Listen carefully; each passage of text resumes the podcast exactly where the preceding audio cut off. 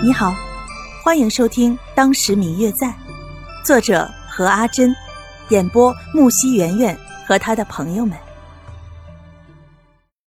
第一百六十四集。如今他问自己能不能走，当然不能让他再被自己骗一次，于是立马站起来，想要展示一下自己其实根本就没有什么事。想当初自己一个人流浪江湖的时候，什么事情没有接触过？身体怎么可能那么差？可是没想到，他刚刚站起来，立马就重心不稳，向后摔去。还好刘静安眼疾手快地伸出了自己的右手，一把拉住了他，不然可真得摔一跤了。此刻的白若秋半个身子伏在刘静安的怀中，心里边还惊魂不定，死死地拽住刘静安右手的衣袖。整个手指都快嵌入刘静安薄薄的衣袖，死死地掐住了他的手腕，不能动弹。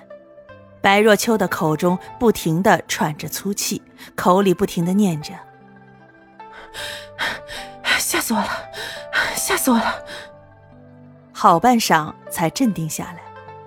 刘静安也没有想到事发突然，感受到白若秋这次是真真实实的被吓了一跳。在自己怀里不停地发抖，口中不停地念着那几个字。想想刚才那一幕，也觉得十分的惊险。要不是自己眼疾手快，及时的拉住了他，肯定会后脑撞在那块大石头上面。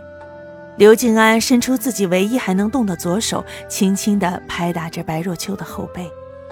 一时间，少女的体香与跳动的脉搏通过身体的接触传达到他的身上。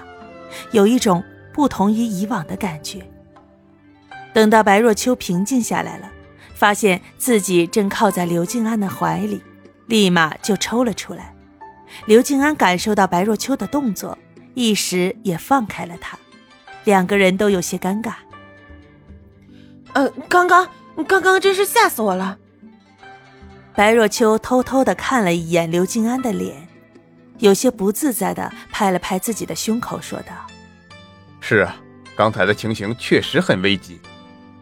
可能，嗯，可能是刚才坐在这儿太久了，把腿给坐麻了，所以才没站稳。”白若秋再次看了刘静安一眼，继续解释道：“虽然刚才的情形确实有些，但是他身为新一届探花郎，身边家人自是不少。”像这种情况自然是见得多了。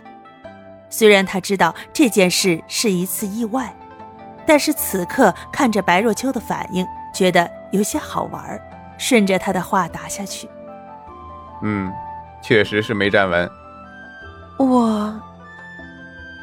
白若秋听见刘静安回答中带着一丝笑意，一时语塞，抬头看着他，才发现刘静安是在取笑自己。转念一想，人家作为一个风月才子，什么事情没有经历过？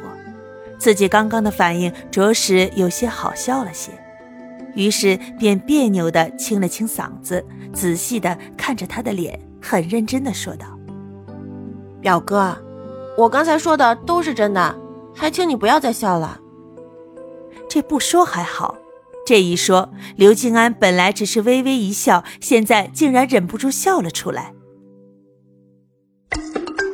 嗯嗯，我最亲爱的小耳朵，本集已播讲完毕，感谢您的收听。如果你喜欢这本书，欢迎您多多的点赞、评论、订阅和转发哟。当然，也可以在评论区留言，我会在评论区与大家交流互动的。喜欢这本书就给他点个赞吧，你的点赞和评论是我们创作最大的动力。感谢您的收听。